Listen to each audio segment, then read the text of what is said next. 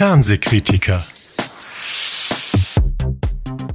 Hallo, ihr lieben Leute da draußen und herzlich willkommen zum Podcast Die Fernsehkritiker. Hier wollen wir darüber reden, was man sich im Fernsehen, den Mediatheken oder Streamingdiensten anschauen sollte und auch darüber, was man getrost vergessen kann. Wir, das sind erst einmal ich, der freie Journalist Erik Leimann und hin und wieder meine Gäste.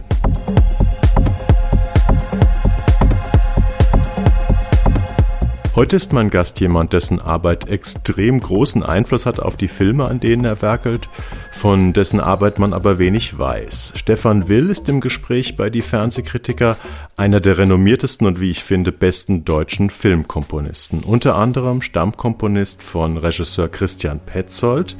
Er hat Musik gemacht für Serien wie Freud auf Netflix oder Four Blocks und er hat auch schon einige Tatorte vertont. Tödliche Flut heißt der Tatort an diesem Sonntag. Musik von Stefan Will. Das ist ein ganz besonderer Soundtrack, weil er mit der NDR Radio Philharmonie eingespielt wurde. Es handelt sich also um ein orchestrales Werk und sowas kriegt man ja heutzutage ziemlich selten zu hören. Vor allem nicht bei Fernsehfilmen, weil so etwas natürlich ziemlich aufwendig und teuer ist.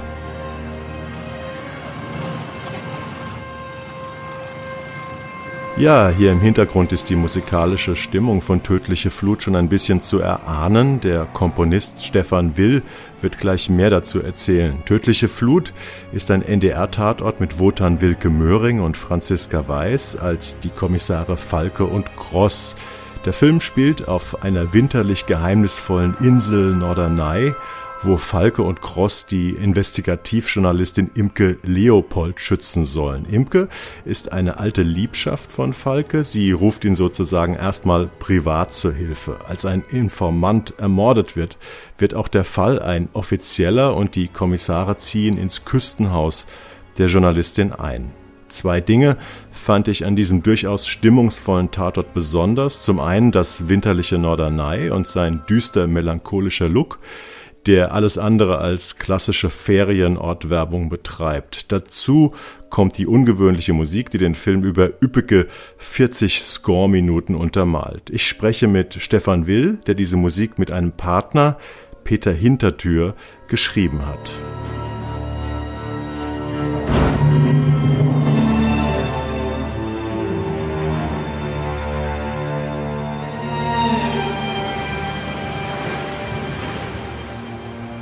Fernsehfilme mit Orchester-Soundtrack sind ja, würde ich sagen, soweit ich weiß, was sehr Ungewöhnliches. Wie kam das denn dazu, dass jetzt gerade dieser Norderney-Film so ein Orchester geschenkt bekommen hat in Form von der NDR Radiophilharmonie?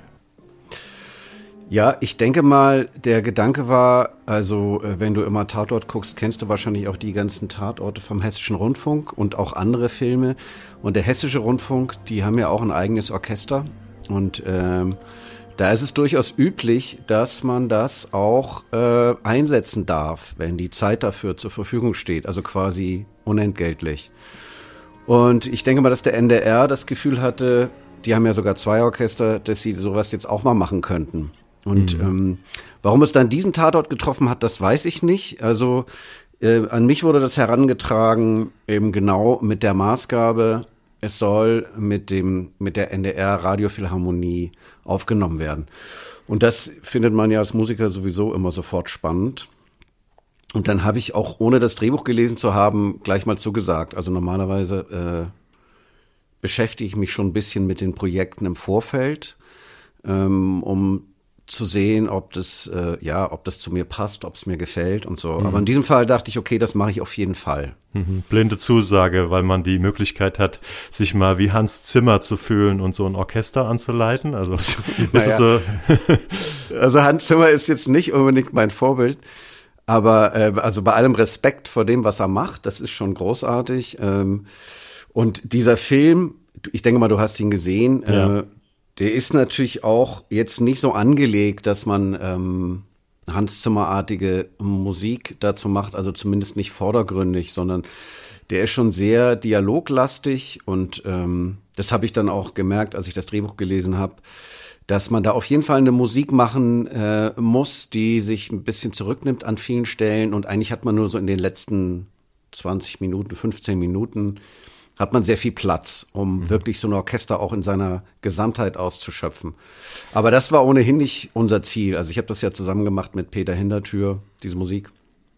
Das war ohnehin nicht unser Ziel, dass wir da versuchen jetzt einen, weiß ich nicht, Indiana Jones mäßigen Soundtrack drauf mhm. zu machen, sondern das muss natürlich was sein, was zu der, zu den Bildern und äh, zu dem gesamten Film passt. Und ähm, das war schon von Anfang an klar, dass das eher eine atmosphärische Musik wird. In großen Teilen. Hm. Es ist interessant, dass du sagst, ähm, da ist eher eine Musik gefragt, die so ein bisschen im, im Hintergrund sich hält. Ähm, ich hatte eigentlich einen ganz anderen Eindruck und zwar, ähm, also oft ist ja so eine Filmmusik, wenn man es auch aus dem Kino kennt, ähm, wie so eine Soße, die den Geschmack der Szene verstärkt oder rauskitzelt. Und bei diesem Krimi hatte ich jetzt das Gefühl, dass äh, viele Szenen so eine ganz eigentümliche Atmosphäre bekommen haben wegen der Musik. Die kam mir nämlich oft vor wie so eine Art allwissender Erzähler, die die, äh, der die Szenen sozusagen noch kommentiert. Kannst du da was mit anfangen mit der Meinung? Äh, ja, das, das, das freut mich zunächst mal, dass das so, ähm, dass das so aufgenommen wird. Also, das war nicht unbedingt äh, die Intention. Also natürlich war es war es uns schon wichtig, dass wir was machen, was eine eigene Handschrift und, ein, und einen bestimmten Stil hat. Ähm, und natürlich hebt man sich automatisch von so, sagen wir mal, normalen äh, Fernsehkrimis ab, dadurch, dass man ein Orchester verwendet. Ähm, mhm. Aber und zwar ist auch wichtig, dass man, dass man sich da kompositorisch ein bisschen absetzt. Und äh, gewünscht war von den anderen Beteiligten, also es ist ja nie eine, äh, ist ja immer eine Auftragsarbeit am Ende, die man macht. Das heißt, es gibt einen Regisseur, der eine Meinung hat, und es gibt äh, eine Redaktion. Und in diesem Fall war die Redaktion auch sehr involviert, weil es denen natürlich wichtig war, dass man dieses Orchester auch wahrnimmt, weil es ja für die auch was Besonderes ist. Und äh, deswegen wurde auch explizit gefordert, dass es Themen gibt, also wiedererkennbare Themen. Und da gibt es so zwei, drei, die sich auch öfters im Film wiederholen, eben da, wo es sich anbietet. Ähm, aber ansonsten, ja, weiß ich nicht, ob, äh, ob das jetzt, also nee, ich hatte nicht das Gefühl, dass wir, oder das war nicht Intention, dass wir es kommentierend anlegen. Mhm. Äh, wie kann man sich das überhaupt vorstellen? Also, du hast zwar schon erzählt, dass du erstmal blind zugesagt hast, aber wie geht's dann weiter? Du kriegst ein Drehbuch, dann triffst du dich mit dem Regisseur und der sagt dir, was er sich vorstellt, oder komponierst du schon, wenn du das Drehbuch gelesen hast? Ja, also in der Regel ähm, eigentlich immer. Wenn ich das Drehbuch gelesen habe, dann geht's los. Ähm, und natürlich in, in Absprache mit dem Regisseur. Also man spricht vorher auch über das Drehbuch und versucht sich ähm, auf ja auf was Gemeinsames einzuschwingen. Ich mache dann Vorschläge, er macht Vorschläge und aufgrund dieser Auswahl fange ich dann schon mal an, was zu machen. Und so war es da auch. Das heißt, ich habe im Vorfeld mir Themen ausgedacht. Ähm, also jetzt war ja in diesem Fall war ja auch die die Aufgabenstellung, zumindest was die Instrumentierung betrifft, relativ klar. Hm. Mm. Aber auch so ein Orchester kann man ja sehr, sehr vielschichtig verwenden. Und ähm, wir haben dann schon auch, uns war es wichtig, viele, viele Blasinstrumente zu benutzen. Das weiß ich auch gar nicht jetzt genau warum, aber das hat sich dann auch so ergeben. Also sowohl Peter Hintertür als auch ich haben relativ viel äh, von der, von der Bläserabteilung verwendet. Hm. Wie war denn dann so das Briefing oder äh, die Übereinkunft mit dem Regisseur, welche Atmosphäre man da über, äh, erzeugen wollte? Weil der, der Krimi hat ja eine sehr äh, besondere Atmosphäre. Also dieses Norderney ist im Winter, das hat so ein bisschen so eine dunkle Atmosphäre, auch teilweise fast eine trostlose. Auch das, was die Leute da machen, ähm, die Kommissare ziehen ja bei dieser, bei dieser Journalistin ein. Es ist nicht so ganz klar, was haben die zu dritt für ein Verhältnis? Also was sollte die Musik da so ausdrücken? Worauf habt ihr euch da äh, geeinigt oder was wolltet ihr erreichen? Naja, auf jeden Fall was, was, was Indifferentes. Äh, also ähm, man weiß ja nicht, man weiß ja nicht, äh, also man, man kennt ja Imkes Rolle am Anfang nicht wirklich mhm. genau. Und äh, das bedient die Musik natürlich möglichst, äh, also da, wo es halt geht. Ähm, aber äh, ja, am Ende ist, ist, ist die Atmosphäre der Szenen entscheidend und ähm, das sieht man dann im Schnitt. Also ich fange, wie, wie ich ja vorhin schon sagte, in der Regel im Vorfeld an und äh, denke mir Themen oder Atmosphären aus und gebe die dann auch dem Cutter mhm. schon. Also quasi, es wird ja immer schon während des Drehs auch geschnitten. Und der kriegt dann alles, was es, was es gibt. Und ähm, dann hofft man so ein bisschen, dass es sich mit den Bildern gut verträgt. In diesem Fall mhm. war das, war das so. Das ist auch nicht immer so. Manchmal ähm, macht man noch Sachen im Vorfeld und stellt fest, okay, das geht gar nicht mit dem Tempo einher oder irgendwie mit der Dynamik des, der, der, der, der Schauspieler. In diesem Fall passte es aber ganz gut und ähm, ja, das hat den Vorteil, dass dann im Schnitt nicht irgendwelche äh, sogenannten Temp-Tracks verwendet werden, also Musiken aus anderen Filmen, was sonst nämlich gerne passiert. Äh, mhm.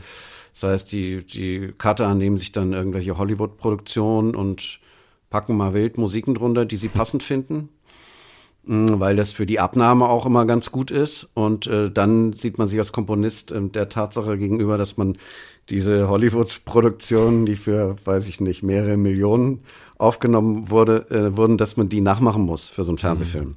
Oder sich in, in, so einer, in so eine Richtung zumindest bewegen muss. Ne? Die Musik, Und, die du, ja, Entschuldigung. Nee, genau. Deswegen, deswegen ja. versuche ich halt immer möglichst schon, schon, schon zum Schnitt äh, möglichst viel eigene Musik zu platzieren. Hm. Dann die, vermeidet die, man das. Die ja. Musik, die du ähm, dann sozusagen so vorschlagmäßig erstmal für die Szenen machst, äh, die werden ja logischerweise noch ohne Orchester eingespielt. Du weißt aber schon, dass es Orchestermusik sein wird. Das heißt, du schreibst du die, die Musik wirklich auf in Form von einer äh, Partitur und versuchst sie dann auf deinen deinen Synthesizern oder so erstmal so einzuspielen, als wäre es ein Orchester. Kann man sich das so vorstellen? Mm, ja, die Partitur kommt erst später. Also man mhm. programmiert es tatsächlich am Computer und es gibt inzwischen auch tatsächlich sehr gute Sample Libraries, ähm, mit denen man ja was sehr Orchesterähnliches machen kann. Also es hat natürlich nie die, die Transparenz, die es dann am Ende hat, wenn man es tatsächlich aufnimmt. Mhm.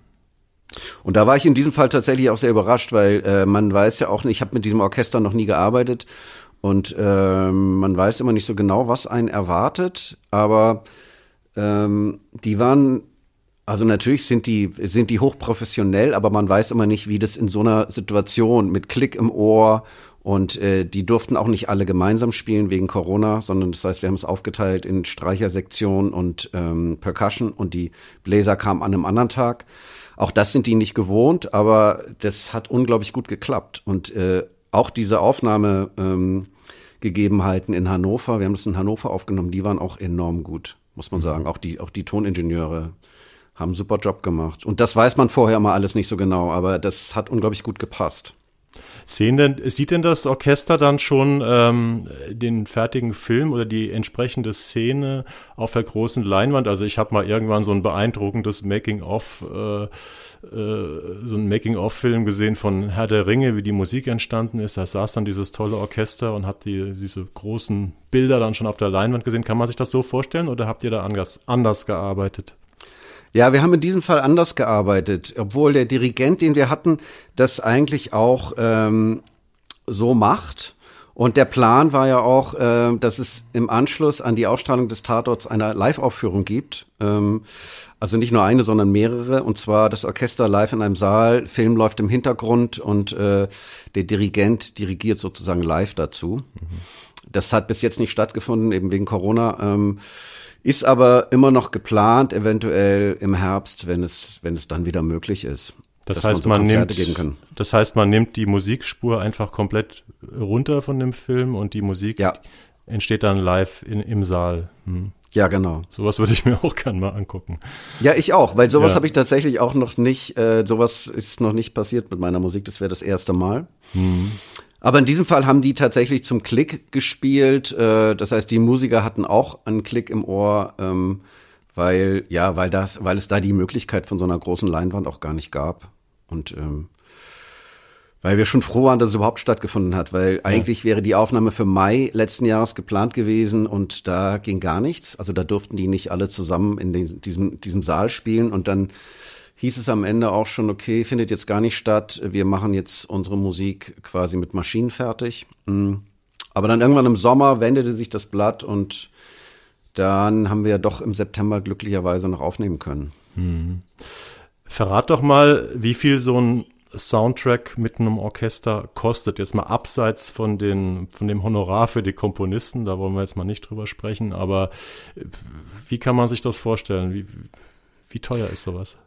Naja, in diesem Fall war das umsonst, weil es ja das NDR-Orchester ist. Das heißt, mhm. die haben ja ohnehin Dienst und ähm, ob die nun irgendein Schubert-Konzert einspielen oder eine Filmmusik, ist äh, denen wahrscheinlich am Ende nicht so richtig wichtig und die Zeit wurde dafür eingeplant. Aber normalerweise, wenn du mit einem Orchester aufnimmst ähm, und da hängt es immer ein bisschen davon ab, wo das stattfindet. Also je weiter man in den Osten geht, desto billiger wird's. Also wenn man es zum Beispiel in Babelsberg macht, ähm, würde ich mal sagen, liegt man zwischen 10 und 20.000 Euro, aber Mm, wenn du es zum Beispiel in Bulgarien machst, dann kriegt man sowas auch schon für 8000 Euro. Die gesamte Einspielung jetzt. In Rumänien, mhm. Entschuldigung, mhm. Rumänien. Genau. Äh, in Prag gibt es auch ein gutes Orchester. Da ist es dann vielleicht irg irgendwo dazwischen. das ist sozusagen das Studio und sagen wir mal ein Tag oder zwei äh, mit dem Orchester. Mhm. Finde ich eigentlich erstaunlich billig, so vom. Ja, ist auch günstig, genau. Her. Da hat, ja, da weiß man halt nie so genau, was einen erwartet. Also mhm. in Babelsberg, das Orchester kenne ich und das ist halt teurer. Man kann es aber auch zum Beispiel mit den, mit den Berliner Philharmonikern, die würden sowas auch machen, im Teldeck-Studio in Berlin.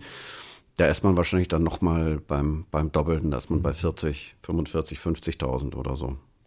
Und wenn man es in London macht, ist es noch teurer. Das glaube ich, ja. Äh, wie, lange, wie lange arbeitest du denn an einem Soundtrack? Ähm, also wie viele Filme schaffst du überhaupt pro Jahr? Äh, hängt ein bisschen davon ab, was es ist. Also äh, zum Beispiel so ein Christian Petzold-Film, da ist meistens nicht so viel Musik drin, wie du wahrscheinlich weißt. Manchmal ja. ist tatsächlich nur ein, eine Musik, die an vier, fünf Stellen kommt. Und äh, da ist die Entwicklungsarbeit ist natürlich auch da, aber der Zeitaufwand ist lange nicht so hoch, wie wenn man jetzt ähm, 45 Minuten Musik in einem Film hat. Und da ist so, sagen wir mal, die Regel, sechs bis acht Wochen. Mm, wenn man es zu zweit macht, entsprechend weniger. Also hier hatte ich jetzt, hatte ich jetzt Peter Hintertür mit dabei. Und dann haben wir vielleicht, weiß ich nicht, insgesamt fünf Wochen dran gearbeitet, aber dann auch nicht komplett durchgehend, sondern dazwischen gab es auch mal einen Tag oder zwei, wo man was anderes gemacht hat. Und die Arbeit äh, ist dann deutlich mehr, wenn man das mit einem Orchester macht, ähm, weil ja auch noch eine Partitur geschrieben werden muss und so. Oder ist es äh, vergleichbar mit einem Soundtrack, den du alleine in deinem Studio einspielst? Also den, die Partitur, das, das haben wir delegiert. Ähm, das hat ein Kollege gemacht, weil das tatsächlich sehr, sehr, sehr zeitaufwendig ist. Und ich bin da auch nicht so schnell, muss ich sagen. Mm, wir hatten da einen, der sehr routiniert ist was man aber spart, ist am Ende die Mischung, also die, die Musikmischung, weil die wurde natürlich im Studio in äh, Hannover gemacht und auch die Aufnahme, ich nehme ja sonst, auch wenn ich jetzt nicht mit Orchester arbeite, nehme ich auch viele Musiker live auf. Also es kommt nicht alles aus der, aus der Maschine, sondern es werden viele Sachen aufgenommen, das mache ich dann eben meistens selbst oder äh, lass die Musiker das selbst aufnehmen und die schicken mir das dann, aber dann muss ich die Mischung immer noch selbst machen. Mhm. So, das heißt, dieser Arbeitsschritt, der fiel, der fiel bei diesem Projekt weg und den hat man sonst. Aber wie gesagt, so sechs Wochen, manchmal acht Wochen, das ist so ein normaler Zeitraum. Mhm.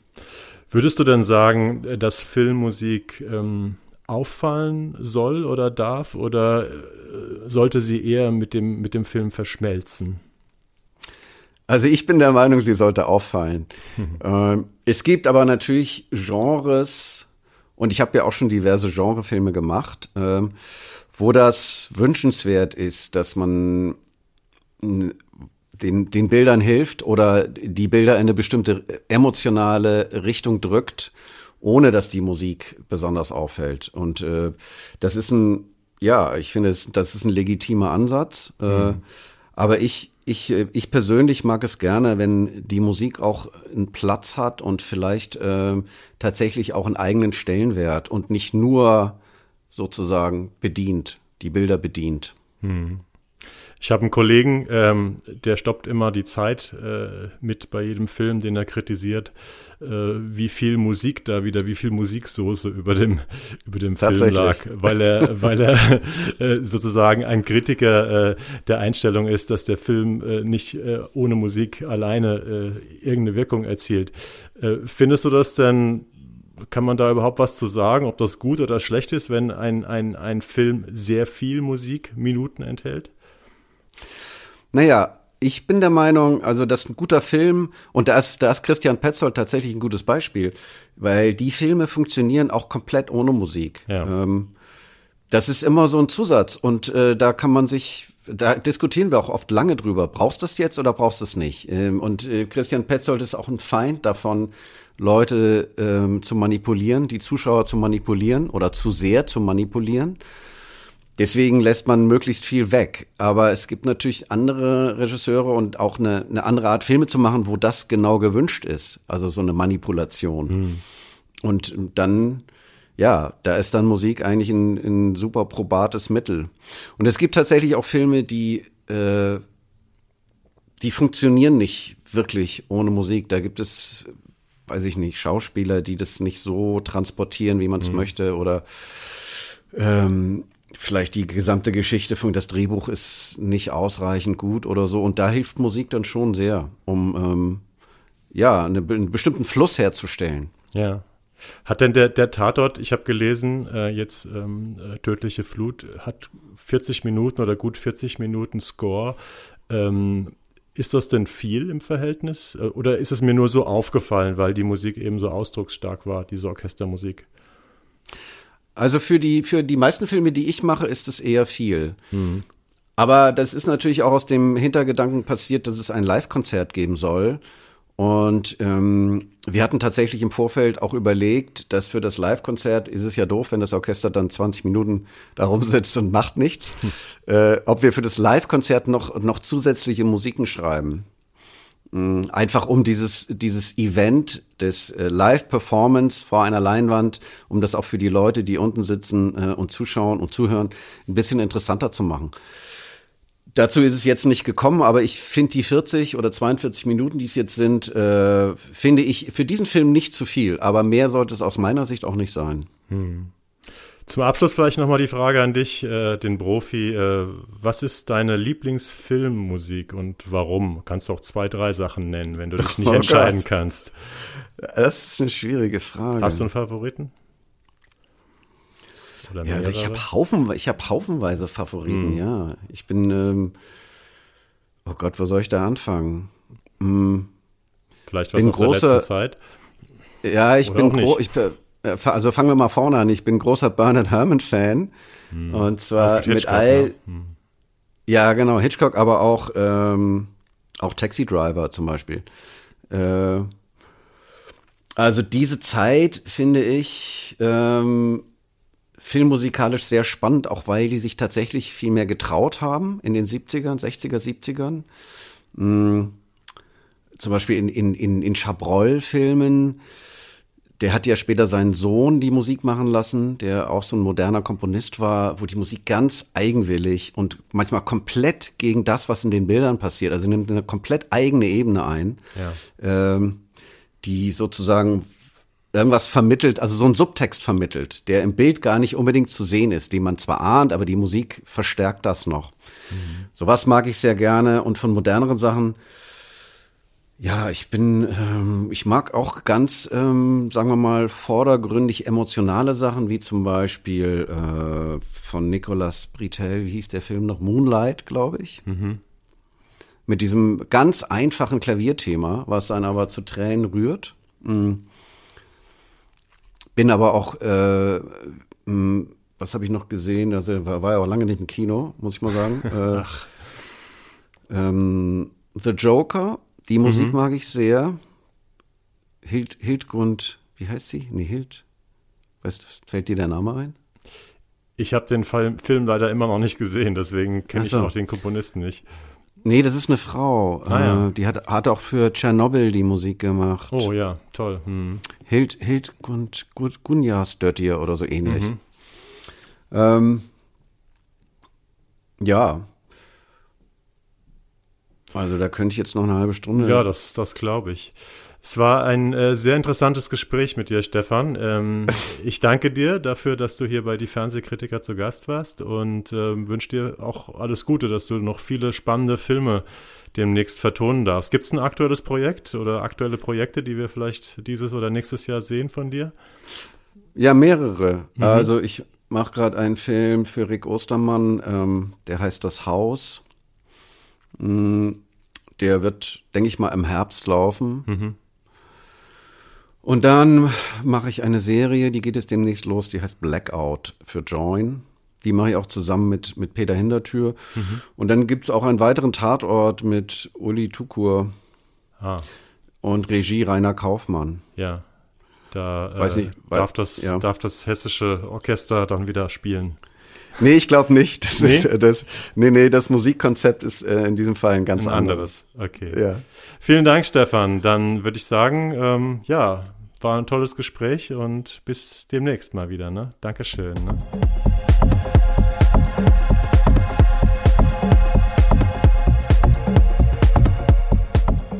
Das war der Filmkomponist Stefan Will im Gespräch bei Die Fernsehkritiker. Seine außergewöhnliche Musik zum Tatort kann man übrigens auch digital kaufen bzw. streamen. Sie ist wie andere Filmmusiken von Stefan Will bei den einschlägigen Musikdiensten erhältlich. In der nächsten Ausgabe von Die Fernsehkritiker geht es dann mal nicht um den Tatort, sondern um die TV- und Streaming-Tipps des Monats Februar. Darüber werde ich reden mit meinem Kollegen, dem Medienjournalisten Jan Freitag. Vielen Dank fürs Zuhören heute. Empfehlt diesen Podcast gerne weiter und bis bald.